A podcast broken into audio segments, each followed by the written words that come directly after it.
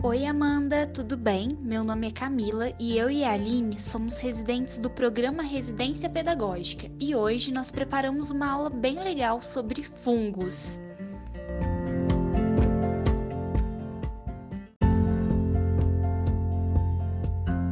Os fungos são diversos, existem várias espécies e são amplamente distribuídos por toda parte do mundo além de serem essenciais ao nosso bem-estar e também ao, ao bem-estar da maioria dos ecossistemas do ambiente como um todo.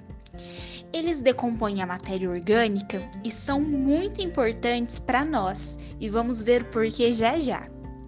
Os fungos são eucariontes, ou seja, possuem carioteca para proteger o seu material genético. Eles podem tanto ser unicelulares, apenas uma célula, ou multicelulares, possuírem várias células, além de serem heterotróficos. Heterotróficos são aqueles seres que não conseguem produzir o seu próprio alimento, dependem de outras coisas para se alimentarem, como nós. E os fungos, muitos deles são parasitas ou decompositores. Algumas espécies deles são prejudiciais a nós e causadores de muitas doenças, como por exemplo a micose, que muitas pessoas têm nos vãos dos dedos dos pés e que causam muita coceira e irritação na pele. Apesar disso, de tantas coisas ruins causadoras pelos fungos, grande parte deles são importantíssimos para a nossa vida.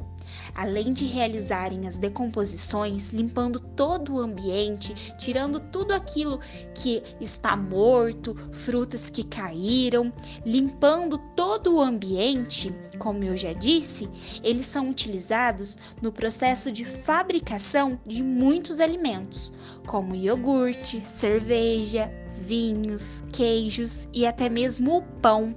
O pão, por exemplo, é o fermento biológico que contém fungos, que é responsável pela leveza e maciez da massa.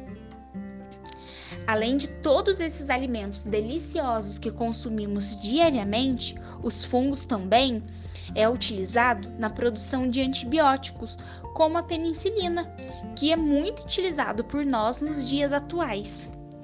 E aí, você sabia que os fungos eram tão importantes assim para o nosso dia a dia?